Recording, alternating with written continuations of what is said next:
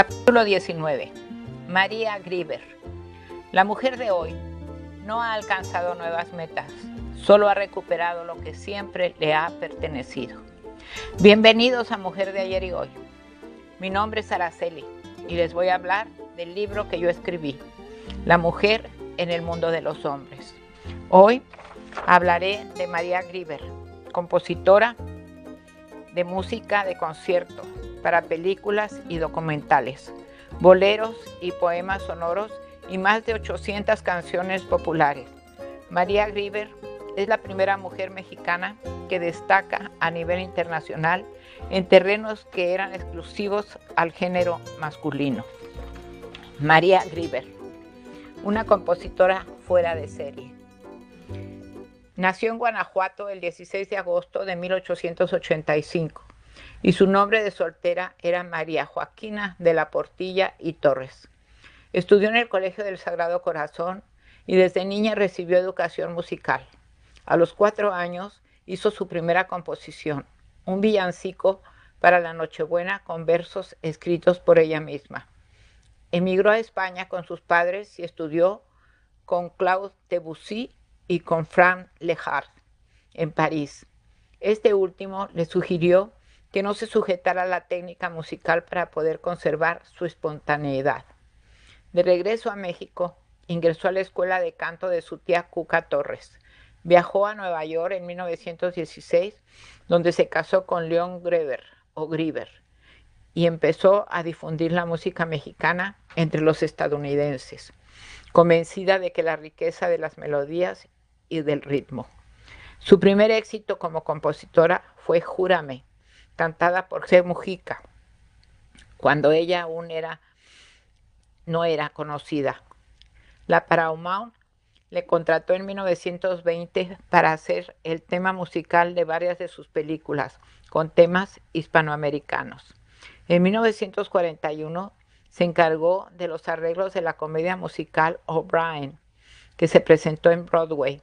Fue autora de un método llamado Aprenda usted español, por medio de la música, que hizo posible que cantantes norteamericanos dieran recitales de música hispanoamericana sin saber hablar español. Fue invitada a la radiofusora XCW, donde hizo 14 presentaciones, contó su vida en la radio y escribió un libro autobiográfico que sirvió de base a la película Cuando yo me vaya, protagonizada por Libertad Lamarque. El tenor Nicolás Urselay, Néstor Mesta Chaires y Alfonso Ortiz Tirado figuraron entre sus principales intérpretes, aunque no podemos dejar de mencionar a Antonio Aguilar, Alberto Ángel el Cuervo, Chucho Abeldaño, Bola de Nieve y hasta el grupo La Pandilla. En la portada de un disco de Pat Boone citan como autores de Begin the Begin, Volver a empezar, a Cole Porter y a María Grieber. Compuso alrededor de 860 canciones como Así, Volveré, Yo canto para ti, Te quiero dijiste, Bésame, Tipitín, A una ola, Haz, Tú y tú, Amor, Amor, México canta, Cuando me vaya, Cuando vuelva a tu lado, ¿De dónde? Lamento gitano, alma mía, si yo encontrara un alma, tulipán, mi burro y yo, en la noche, ¿por qué? Amor latino, atardecer en España, por si no vuelvo a verte, etc. De María Grieber se ha señalado que su estilo romántico y elegante marcó pauta en el bolero. La intensidad con la que vivió a la postre determinó su final.